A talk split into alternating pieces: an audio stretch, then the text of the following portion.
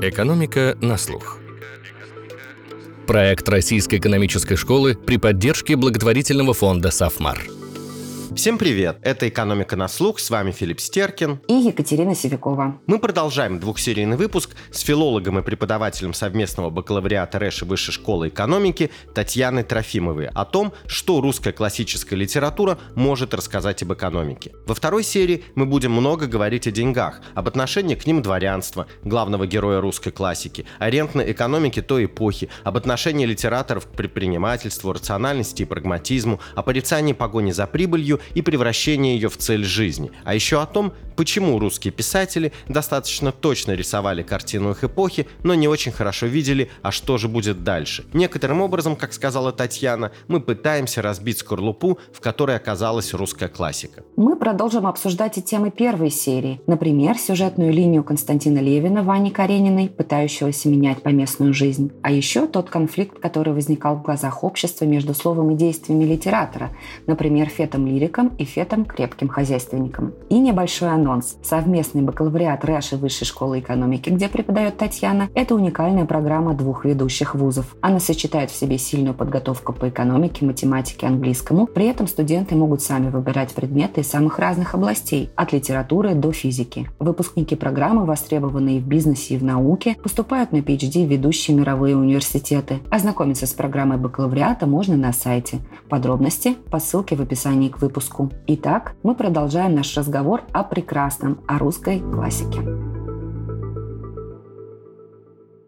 Татьяна, мы в первой части подкаста обсуждали, почему, ну, грубо говоря, мы редко встретим экономику в русской классике. Но вот деньги встречаются часто. Тут вспоминается, конечно, Пушкин, наш век торгаш, наш век железный, без денег и свободы нет. И если говорить про русское дворянство, а именно оно главный герой тех произведений, то этой свободы ему очень часто не хватает. Оно часто без денег, ищет у кого бы занять, спускает состояние, проигралось в карты и думает, как же теперь поправить дела. Но не заработав или вложив, а удачно выдав дочь или сына. Ну, такая своеобразная инвестиция. То есть деньги не зарабатывают, а либо получают по наследству, либо через брак. Ну, на худой конец в карты выигрывают. Это, конечно, не единый, не единственный образ, но весьма распространенный. И интересно, что после отмены крепостного права средства, полученные не как капитал использовали, а банально тратили. У Лескова, например, есть герой, который говорит, как проедал за границей выкупные свидетельства. То есть думать о деньгах постыдно и жалко, промотать состояние, ну, наверное, не очень хорошо,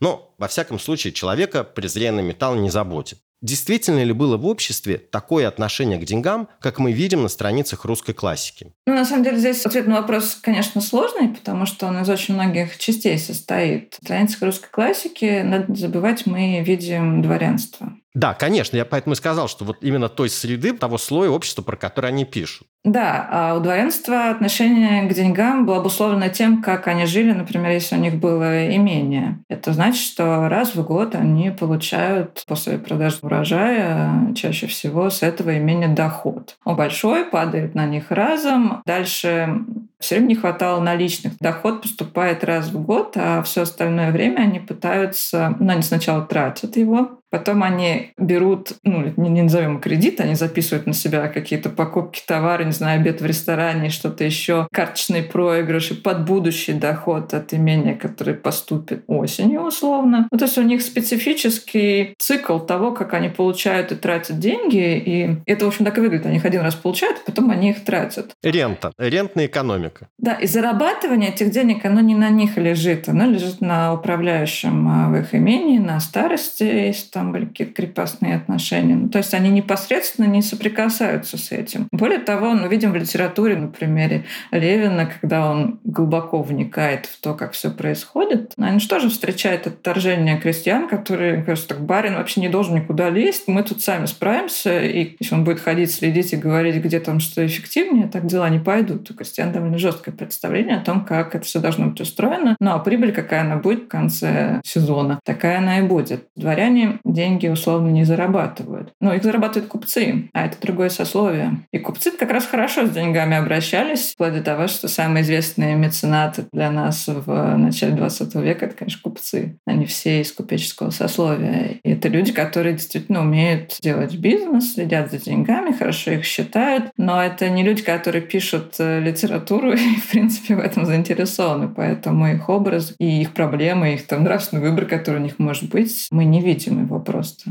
Возможно, он был, но этой литературы нету. Можно сделать ремарку про Островского, который на самом деле сам-то не был купцом, но просто он видел довольно много. И он тоже видел специфическую сторону купцов, поскольку его отец работал судебным стряпчем, и сам Островский тоже так начинал. Они видели всегда ситуацию конфликта, когда что-то пошло не так, и за разрешением этого конфликта, за взысканием долга или несоблюдением каких-то договоров обращались в итоге к третьей стороне. Но в каких случаях это доходило до этого, мы тоже не знаем. То есть насколько действительно можно сказать, что все купечество, оно было вот спорным, конфликтным, ругалось друг с другом, как мы это можем увидеть по пьесам Островского, конечно, вряд ли стоит так говорить. И получается, что на самом деле, если мы смотрим на русскую классику, у нас там из примеров какого-то предпринимательства дворян не так много. У нас есть, на самом деле, у того же Гончарова в «Обыкновенной истории» Петр Адуев, дядюшка, он, ну, во-первых, он дворянин, и тем более неожиданно выглядит, когда мы вдруг внезапно узнаем, что он владеет фарфоровым и стекольным заводом, а это вообще не характерно для дворян, то есть он ведет какие-то свои дела, более того, он за ними хорошо следит, у него есть партнер, он думает очень много о взаимоотношениях с этим партнером и как его держать правильно, чтобы он не потратил больше, чем надо, не продал долю. И это совсем не характерные вещи, и мы видим, в общем, как это Гончаров изображает. Он изображает этого дядюшку как человека очень рационального, прагматического, который думает только головой, а на самом деле есть еще богатая душевная внутренняя жизнь, то есть не все только головой измеряется.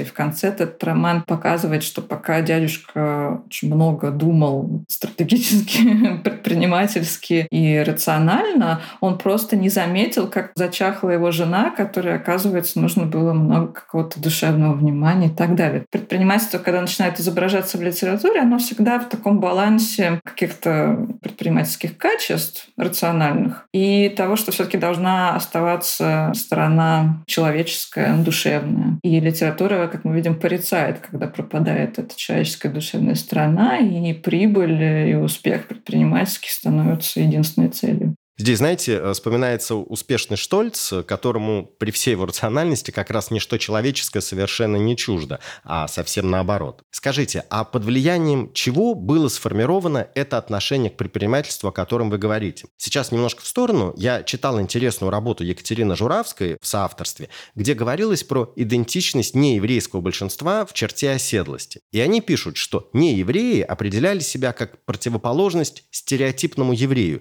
и это социальная идентификация закрепляла стойкие антирыночные и антипредпринимательские ценности. Ну, видимо, потому что еврейство ассоциировалось с торговлей, с деньгами, с ростовщичеством. Но это просто один из примеров. А базовый вопрос, повторюсь, с чем было связано такое отношение к предпринимательству, к деловой рациональности? Ну, почему это всегда самый сложный вопрос? Конечно, литература не даст точного ответа, но вот вы сослались на работу про еврейскую черту оседлость. Еврейство не ассоциировалось с деньгами, но оно ассоциировалось с ростовщичеством. Была такая связь, мы ее видим а, в литературе, что как бы если ростовщик... Во-первых, ростовщик — это очень плохой человек. Плохой человек он почему? Потому что ну, дальше вот это снова подсоединяется вот эта нравственная история. Когда люди идут к ростовщику, когда им очень что-то срочно надо, они находятся в какой-то неприятной ситуации, а он не вникает, что эта ситуация неприятная, что там у человека может быть какая-то проблема, или у него случилось горе, и вот он вынужден что-то сделать. Ростовщик — это просто человек, который дает деньги, а потом их будет забирать. И сделает это в любом случае, минуя все попутные нравственные и проблемы отношения конкретного человеческого. И вот это очень порицаемый способ. Почему там, условно, у Достоевского старуху процентщицу не очень-то жалко, ну, потому что она наживается на человеческом горе. Вообще получать процент из денег — это не было каким-то достойным занятием. И это очень видно по дворян к этому. Потому что кажется, что ну вот если они получили доход с имения, что им мешает это вложить или дать под какой-то процент. Никто не занимался такой деятельностью, потому что это очень недостойное занятие. И кажется, из того, что мы видим, что деньги должны приходить за какой-то труд, и этот труд еще должен иметь нравственную составляющую. Ну, то есть это слишком сложно. И вот Штольц, кстати говоря, это вообще, наверное, единственный позитивный пример в литературе, но в русской классике такой. Потому что мы видим, что у Штольца все есть. Мы не очень понимаем, чем он занят. Это тоже, конечно, хороший вопрос. Но он, как минимум, не ростовщик. Более того, он очень душевный. Он помогает Обломову разобраться со всеми сложными обстоятельствами в его поместье, управлять им, получать с него доход и так далее. То есть он делает вот эту всю работу там за кадром, которая должна была быть сделана самим Обломовым. Именно поэтому он как бы оценивается позитивно. Но если отвечать на вопрос коротко, ключевой момент в том, что получение денег, как мы видим, во всяком случае, из литературы, кажется, должно быть оправдано трудом плюс какими-то нравственными человеческими качествами. Или происхождением. Ну, или происхождением, если это, да, если это уже купцы, то это другой разговор. Нет, почему? Дворянство, получение денег по наследству, оно оправдано. Да, это, конечно, оправдано, но там и нет никакого момента получения на этих деньгах чего-то дополнительного. Ну да, оно перешло по наследству. Так правильно и должно быть. Мы говорили о доходах, а я вспомнил еще о расходах. Это не классический писатель, но прекрасный русский писатель Вересаев. И у него, значит, героиня одного из произведений, кстати, «Генеральская дочка», она говорила, ужасно не люблю непроизводительных расходов. Калоши покупать или зубы лечить, э, за квартиру платить. А, а какие же расходы производительные? Ну, в оперетку поехать, э, конфеты купить, э, бутылка шампанского. Знаете, я могу рассказать еще эпизод про негативное отношение к предпринимательству. У нас есть случай Некрасова. Некрасов был из очень обедневшей дворянской семьи, но он был дворянином. И бедность была настолько для него чудовищной, он так тяжело с нее начинал, преодолевал, что вот это явно определило очень многое в том, что он делал потом. Как он вел дела, совершенно было непонятно. Ну, то есть как современник его журнал сводил концы с концами, это до сих пор большая загадка, поскольку всех этих э, финансовых книг у нас нету в такой полноте. И есть какие-то свидетельства, что чтобы свести концы с концами, он периодически ходил играть в карты, в английский клуб. Дальше возникает вопрос, но не было ли Некрасов шулером, потому что если тебе не хватает денег, ты пошел сыграть в карты и принес выигрыш. Это очень линейная ситуация. Наверное, все бы так поступали, если было возможно. Сам Некрасов говорил, что он выбирает, с кем он будет играть. У него есть интересные записки, когда он говорит, что сходил, значит, в клуб, поиграл там с кем-то, выиграл у него условно 80 тысяч. И, ну, надо же, что он потом пошел дальше играть и проиграл еще 40. Не мне, пишет Некрасов. Это было совершенно недопустимая ситуация. То есть он очень холодно просчитывал, как он может э, у кого-то выиграть. Но более того, Некрасов в какой-то момент купил себе имение. Это бывшее имение Голицынов было. Оно не очень далеко находилось от его родного имения, но он не захотел взять свое родное имение в управление. Это тоже такой, видимо, внутренний тяжелый был вопрос. Он взял недалеко имение Голицыных, а еще рядом купил винокуренный завод. И вот этот завод вызывал много вопросов. Половина негативного отношения к Некрасову Некрасов обуславливалось тем, как он вел дела. Ну, вот этот современник, как он крутился, и сколько компромиссов при этом нравственных. Ему приходилось много компромиссов по ходу издания журнала принимать для того, чтобы это шло дальше, чтобы проходить цензуру. Он кормил обедами цензоров, потому что, ну, как-то надо с ними налаживать отношения. Он их просил что-то сделать. Это считалось очень недостойным. Но, говорю, нам нужен результат, результат достигается так. А когда он купил этот винокуренный завод, то было мнение, что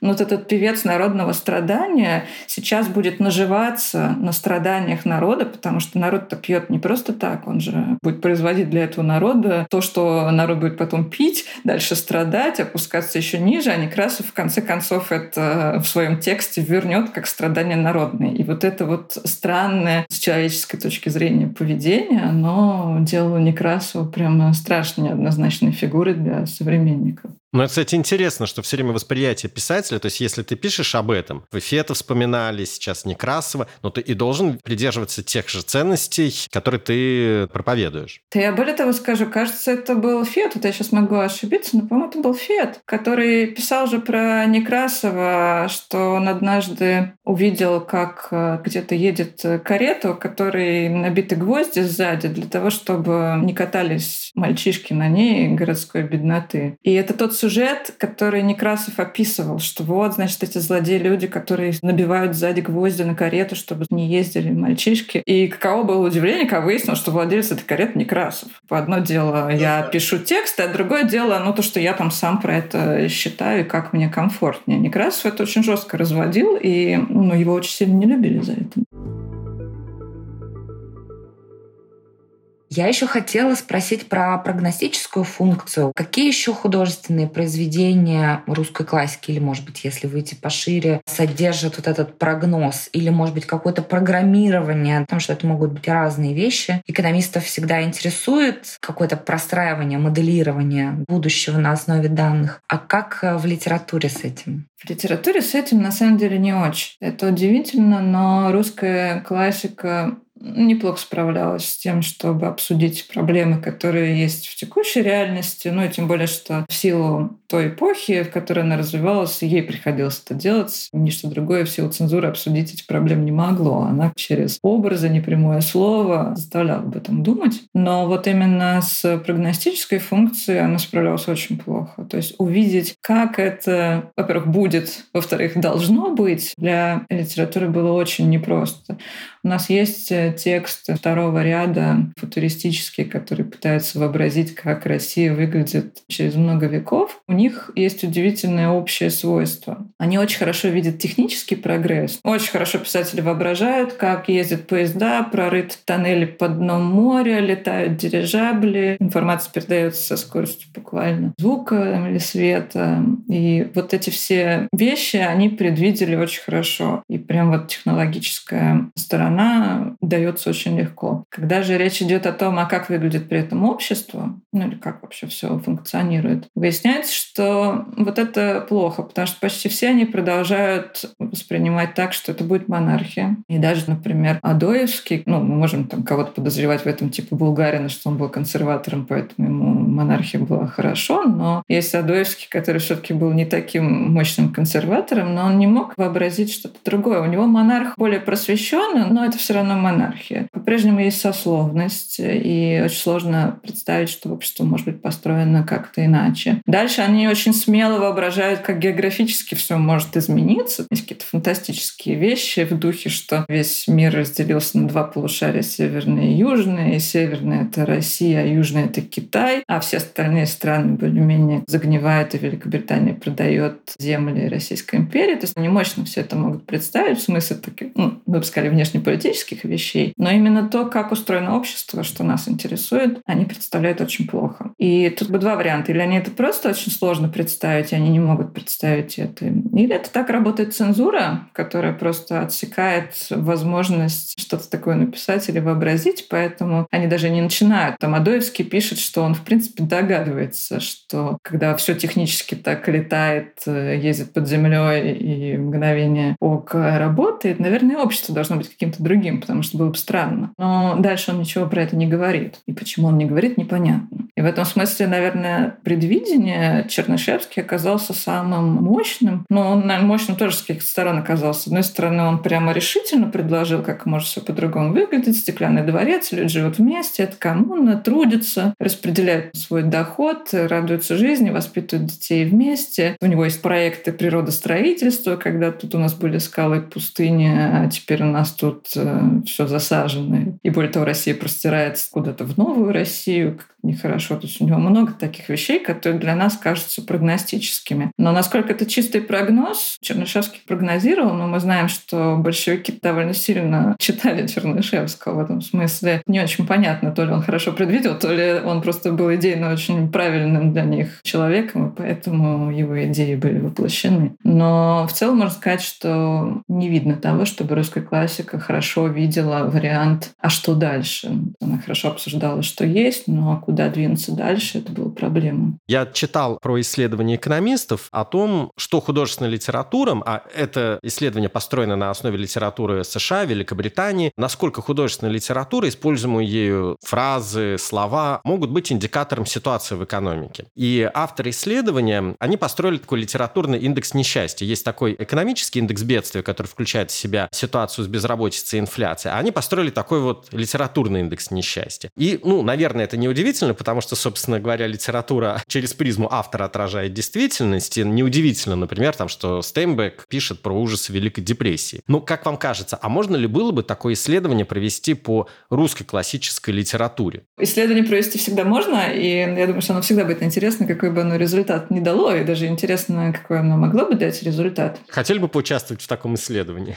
Да, несомненно. Ну, у меня есть гипотеза, как это может э, выглядеть э, в итоге результат, потому что все-таки русская литература, русская классика вот этого периода, по идее, она очень хорошо отражает реальность, потому что ну, просто на нее упала функция обсуждения этих проблем. Другое дело, что это действительно обсуждение проблем. Русская классика заточена на несчастье, на какие-то внутренние терзания. За страдание твое я полюбил же тебя, Достоевский. Да, да, то есть никаких позитивных изменений русская классика не увидит, потому что это просто неинтересно. Она в этом смысле как новость. Если все хорошо, самолет долетел, это не является поводом для того, чтобы написать новость. А вот если что-то случилось, конечно, это она с удовольствием обсудит. Моя гипотеза в том, что, наверное, результат исследования мог бы быть, что русская классика гораздо более мрачно реагирует на то, что происходит, и воспринимает, чем это на самом деле может быть. Но плюс, наверное, результат, что это будет больше про внутреннее восприятие. Я не уверена, что мы сможем найти какие-то такие слова и выражения, которые будут хорошо описывать реальные явления или события. Оно будет описывать отношения к ним, отношения трудные, потому что надо с этим как-то внутри это все преодолеть и так далее. То есть литература даст, наверное, очень мрачную картинку, гораздо более мрачную, чем могли бы увидеть в реальности. Но если не только воспользоваться литературой а посмотреть письма людей. Переписка — это очень важная часть. Какие-то их собственные дневники, то, наверное, да, картина как-то выровняется. Но это было бы интересно. А как в целом вообще относились писатели к прогрессу, к экономическому прогрессу? Я просто почему спросил, потому что, ну, некоторые, например, современные писатели, ну, скорее, просветители, там, например, Пинкер, пишут о том, что как раз вот под влиянием, скажем так, интеллектуальной элиты некоторым образом сформировалось отрицательное отношение к прогрессу? Я не могу ответить на вопрос про русскую классику, потому что мне кажется, что прогресс как будто не входит в фокус русской классики. Ну, то есть, если есть герои, которые как-то активно интересуются прогрессом, например, у Островского, то они всегда такие чудаковатые люди, которые что-то такое изобретают, и не очень понятно, зачем они это делают, они странные. Если из э, не классики, мы, например, со студентами, когда мы разбирали, есть роман «Замятина мы», который традиционно считается антиутопией. Первое, что мы думаем, читая роман «Мы»,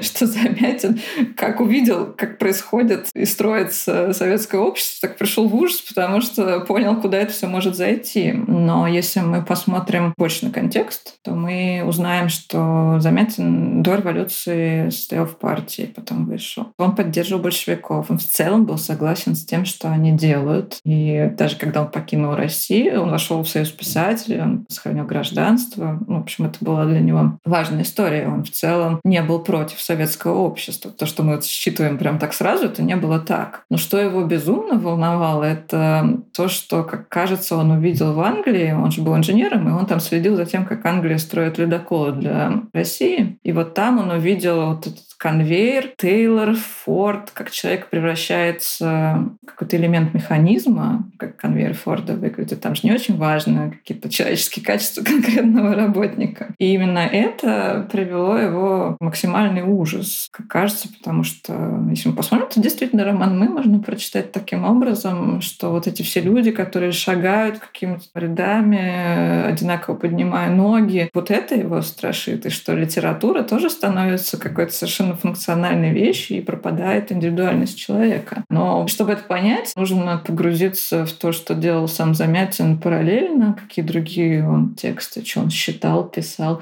что он боялся. Ну, то есть не так очевидно. Да? Подводя черту, а насколько вообще ценности русской классики до сих пор влияют на нас, формируют нас напрямую, косвенно? Признаюсь, что меня она в очень значительной степени сформировала. Мне не кажется, что ценности русской классики вот прямо нас сформировали. Ну, во-первых, русская классика много чего пережила с момента, когда она была написана, и до момента, когда мы ее читаем. У нее полностью сменилась аудитория, которая, конечно, не вычитывает там и половины всего в нее заложенного. Про это говорили большевики, когда они обсуждали в середине 20-х, что делать с литературой, как она должна развиваться, потому что читатель просто другой, это, рабочий они не умеют читать в смысле, что они читать умеют, но не читают литературу. Функциональная грамотность не развита. Да, и один из критиков, довольно известный, Воронский, он говорил о том, что все говорят, что надо классику сбросить с корабля современности, а задача-то вообще другая. Нам нужно как-то быстро научить тех читателей, которые сейчас есть, читать и понимать русскую классику. И это суперсложная задача, потому что она была написана для других людей, другими людьми, другой ситуации, а эти люди просто не имеют навыка взаимодействия с такими текстами. В этом смысле мне не кажется, что восприятие классики, оно было непрерывным. И то есть мы как бы эти ценности можем притащить э, в наше время. Кроме того, есть момент, ну, мы понимаем, что вся русская классика, она про вот это напряженное размышление о том, какой поступок, слово, как это повлияет. Это очень большое внимание к выбору, как он совершается, насколько там есть ошибка, как действие может повлечь за собой что-то совершенно невообразимое, и потом с этим надо будет справляться. Мне кажется, что если бы мы были очень сильно, скажу, индоктринированы да, ценностями русской классики, если бы мы очень сильно были им привержены, бы, наверное, гораздо больше и тщательнее обдумывали и аккуратнее действовали, потому что мы понимали бы, у нас была какая-то гиперценность слова, действия, какой-то мысли, которые внутри приходят. Ну, а мы все таки этого не видим. Поэтому я бы не стала преувеличивать ответственность русской классики за какие-то наши решения и выборы сегодня. Татьяна, несколько вопросов про ваш курс. Как он называется? Он называется «Великие русские книги». Это такое провокационное угу. название для студентов. Они всегда видят аннотацию этого курса и понимают, что что-то пошло не так, потому что в качестве великих русских книг им предлагаются вообще неочевидные тексты. Там нету преступления наказания, войны и мира, Анны Каренины, Обломова. То есть все, что они привыкли, там нет. Мы выбираем тексты, которые неочевидны. Нам обыкновенная история Гончарова там может оказаться. Кто виноват? Виноват Герцена. И когда они видят список, который им совершенно не знаком, у них, естественно, поднимается возмущение внутреннее, которое нам, собственно, и надо, поскольку дальше в ходе курса мы будем рассказывать, что русская классика, которую они представили по итогам школьной программы, гораздо сложнее. И что в целом нет никакого канона литературного, мы с этого начинаем, что русская классика была как-то написана, история русской классики конкретными людьми, и то, какой они привыкли схеме, схеме, она может быть нерабочей, они могут придумать какую-то другую схему, исходя из своих критериев. То есть это, в общем, такое провокационное название, которое должно их э, сподвигнуть подумать и, в принципе, проблематизировать эту область. И, как нам обычно показывают первое занятие, вполне удается. Как э, этот курс и как его предмет э, расширяет их мышление, какую-то, может быть, перестраивает модель? Прежде всего, это, конечно, про расширение кругозора, поскольку мы смотрим литературные тексты не с точки зрения образов и мотивов внутри них. Нас интересует большой контекст, то есть что из текста нам может рассказать о каких-то явлениях и проблемах этого времени. И в этом смысле для них это расширение кругозора. Во-вторых, наверное, самый важный момент, который мы видим, это, ну, вообще у них есть курсы истории, они могут послушать э, социологию, могут послушать антропологию, то есть какой-то набор фактуры у них существует разных концепций. Литература для них это просто еще один такой элемент э, в этой системе. И мы делаем большой акцент на том, чтобы все это связать. И, собственно, важный момент, когда внезапно мы видим в аудитории, вдруг студент понял, что это связанные вещи, про которые он всегда думал по отдельности. Что вот какое-то польское восстание, про которое долго рассказывали истории, они вдруг увидели, как оно осмысленно в литературе, как это воспринимается, и вдруг у них это связалось в какую-то более объемную картинку. И в итоге, судя по отзывам, студенты запоминают эти какие-то яркие яркие связки, про которые они никогда не думали. Наши студенты ироничные, они замечают хороший набор каких-то фактов, которыми можно блеснуть во время разговора. Ну, то есть они воспринимают это, с одной стороны, прагматично, но мы видим, что в ходе обучения у них просто связываются какие-то самые разные пласты, и такая более широкая картина создается со связями. То есть, по сути, это развитие навыка такого контекстового мышления, правильно? Да, никакое явление не смотреть в отдельности, посмотреть что-то вокруг. Мы всегда знаем, что наши студенты могут просто взять курс «Экономическая история России», но есть момент, который экономист не любит, человеческий фактор, как люди это воспринимали. И нам могут много раз доказать в исследованиях, что крепостное право было менее эффективным, чем в итоге потом свободный труд. Но если мы посмотрим, как люди это проживали, как они видели этот слом, ну, это добавляет то, что экономисты не могут померить, но что может довольно сильно влиять на какую-то фактуру, на то, что они пытаются объяснить. Но вообще экономисты, они как раз должны мерить восприятие. Они должны его изучать, они должны изучать ожидания, потому что, собственно говоря, ожидание событий, отношение к действительности, оно как раз и влияет на развитие экономики. Знаете, как говорят, что инвестиции, они не в Excel табличке, инвестиции, они в настроениях. И это то, что учитывают Центробанки, например, в своей денежно-кредитной политике. И, собственно говоря, роль ожиданий в экономике, ну, это одна из таких ключевых переменных в формуле экономического развития. Тут важно, что когда мы говорим про ожидания в настоящем времени, нам кажется, что ну, не так сложно их уловить, сходить в социальные сети, посмотреть дискуссии, мы поймем, что в целом происходит. Как только это становится вопросом историческим, уловить ожидания становится очень сложно. Мы должны понять, откуда мы их будем вычитывать, и в этом смысле литература и обсуждение вокруг нее, какая-нибудь критика и публицистика, они очень хорошо как раз это показывают. То есть если им нужны ожидания, восприятия, человеческие факторы, вот этот нерациональный человек, то он будет, конечно, здесь. А было ли такое, что ваши студенты сделали какое-то открытие или нашли какое-то новое решение благодаря изучению литературы? Как-то повлиял на них этот курс? Могли ли они воспользоваться как-то вот этими знаниями или вот этим навыком контекстного мышления? Нет, мне ответ, поскольку мы просто не понимаем чаще всего и не видим, что они дальше делают. Я могу сказать, что студенты-экономисты довольно сильно отличаются от э, студентов других специальностей, которые слушали бы вот такой вот подход к литературе.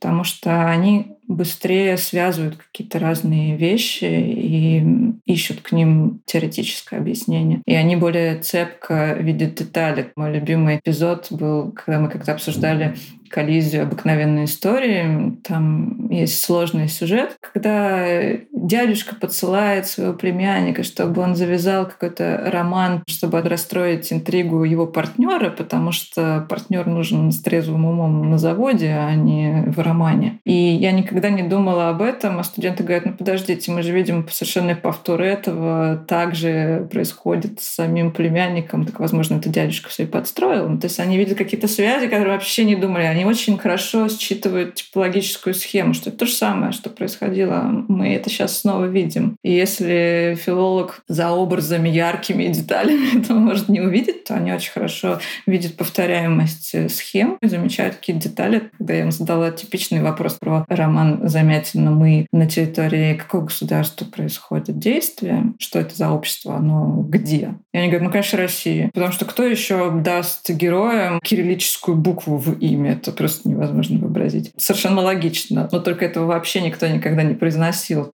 Потрясающе. Я сама никогда об этом не думала. В общем, с ними интересно, да, потому что у них как будто незамутненнее восприятие. Я еще услышала, что вы говорите про схемы, про алгоритмы, потому что у экономистов модельное мышление, они видят вот эти сценарии, учатся их находить. Ну, может быть, в том числе поэтому. Да, они очень легко проводят параллели, они могут вспомнить какие-то неожиданные вещи. А это то же самое, что говорил он, ну, похожая идея, хотя мы так сразу не соединяем. Вы сказали, они часто ведь параллели выстраивают э, связи между какими-то разными явлениями, событиями. Ну, в принципе, ключевое, что нужно для экономиста, это определить причинно-следственные связи. Не находят ли они, грубо говоря, эти связи, как вам кажется, иногда там, где их нет? Ну, они могут предполагать, что они там есть, но на самом деле вот ну, этот контекст э, русской литературы учит тому, что все так сложно, что прямо сказать, что вот была причина, а вот Именно, ее да. следствие, вообще невозможно. В этом смысле материал их тормозит. Даже если у них есть э, интенция построить простую причинно-следственную связь, это почти никогда невозможно сделать. Получается, что ваш курс развивает так называемые мягкие навыки. Ну, конечно, все гуманитарные предметы чаще всего направлены на развитие. Но если не soft skills, то, по крайней мере, умение концептуализировать, э, связывать какие-то цепочки. Ну, то есть это не те твердые навыки, которые можно померить, несомненно. Мы считаем, что будет хорошим результатом, если после нашего курса, и, собственно, это финальное задание студентов, да, они могут проделать вот эту контекстную работу абсолютно самостоятельно, когда они могут взять любую точку входа, это может быть текст, это может быть э, что-то еще, это может быть даже какое-то изображение, и дальше задать все правильные вопросы к этому и найти ответ. То есть понять, что это не само по себе, что сейчас надо к этому задать вопрос, когда это было сделано, с какой это было целью сделано, что там за проблемы были к этому подгружены, что, ну, видимо, очевидный слой, но там, может быть, есть что-то, и всегда там есть что-то другое. Ну, то есть понимание, что не надо воспринимать никакое произведение as is, а за ним стоит большая история и углубление в очень большой контекст и очень большие проблемы. Вот они должны самостоятельно это уметь сделать. Как вам кажется, о чем на самом деле мы сегодня с вами говорили? Вот этот разговор был для вас про что? такой немного разговор про неожиданное, что мы можем увидеть в литературе. Но тут проблема в том, что мы, наверное, все слишком привыкли к каким-то стандартным заходам, как мы воспринимаем эти тексты. Ну, мы их все знаем, у нас сюжеты все в голове, и мы к ним очень привыкли. Поэтому всякий раз, когда появляется какой-то неожиданный вопрос к тексту, который обычно не задаем, как относится к предпринимательству русский класс, классик — это вопрос, выходящий максимально за зону литературы, зону комфорта вообще для того, чтобы филолог на него отвечал. Он сказать, что это не его дело. И в этом смысле это разговор как раз о всех тех вопросах, которые на самом деле стоит задавать к текстам. И чем больше, и чем неудобнее они, чем сложнее на них ответить, тем, в общем-то, лучше. Потому что такая попытка разбить вот эту скрупу, в которой русская классика оказалась, что вроде как она ни о чем не говорит, кроме самой себя. Ну, когда об этом разговор. Спасибо большое. Спасибо вам большое. Спасибо вам.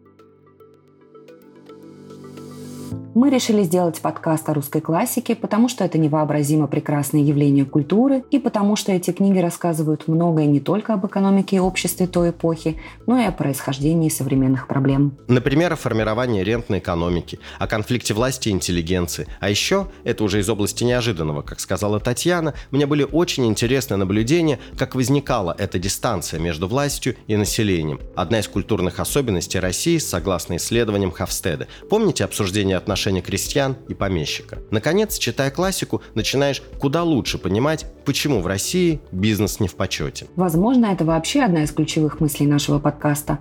Для русских писателей той эпохи прибыль не должна становиться самодостаточной целью. Хотя с той поры минуло уже 200 лет, мы продолжаем обсуждать и решать все те же проблемы. О них мы много говорим в «Экономике на слух». Наши выпуски вы можете слушать во всех подкаст-плеерах, а с их кратким изложением можно ознакомиться на портале guru.nes.ru, где вы также найдете найдете множество материалов об экономике, финансах и образовании. До скорых встреч!